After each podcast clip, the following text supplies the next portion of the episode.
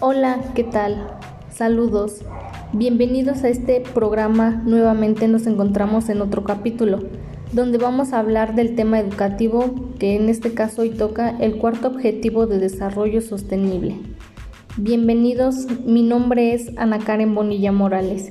Soy estudiante de la licenciatura de Pedagogía en el Instituto de Educación Digital del Estado de Puebla, YEDEP Campus Texmelucan se realizó una entrevista al Bachillerato General Oficial Rafael Moreno Valle, ubicado en Tlacotepec de José Manso, en San Salvador el Verde, donde diferentes maestros como directivos pudieron contestar esta breve entrevista.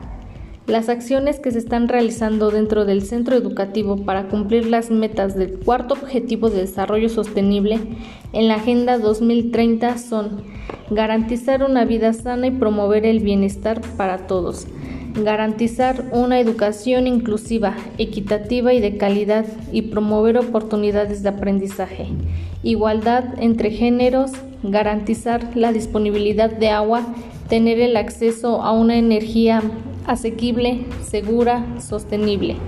Mediante el desarrollo sostenible se lleva a cabo lo que es la recolección de las botellas de PET, latas de aluminio, tapitas de botellas, etc. La directora y los docentes tienen un nivel de conocimiento adecuado, pues llevan a cabo pláticas relacionadas a dicho tema. Se lleva más a cabo en las materias de ecología, ética, biología, entre otras. Junto con el programa de estudios se hace mención al cuidado del medio ambiente utilizando recursos residuales como basura orgánica para compostas, etc.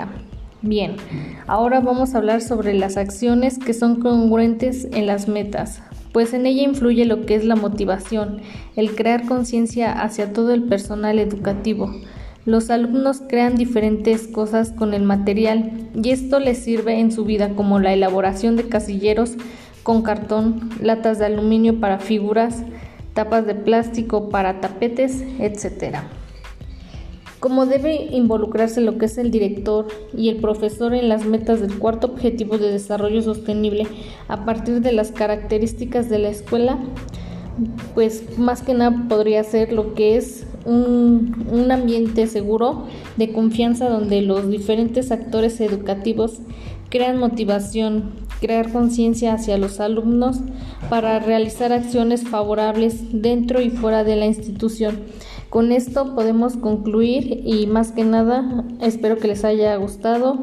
Eh, les comparto un poquito de todo lo que se vivió dentro de, este, de esta entrevista. Eh, espero que les guste y más que nada nos vemos en otro programita. Hasta la próxima, que estén bien, saludos.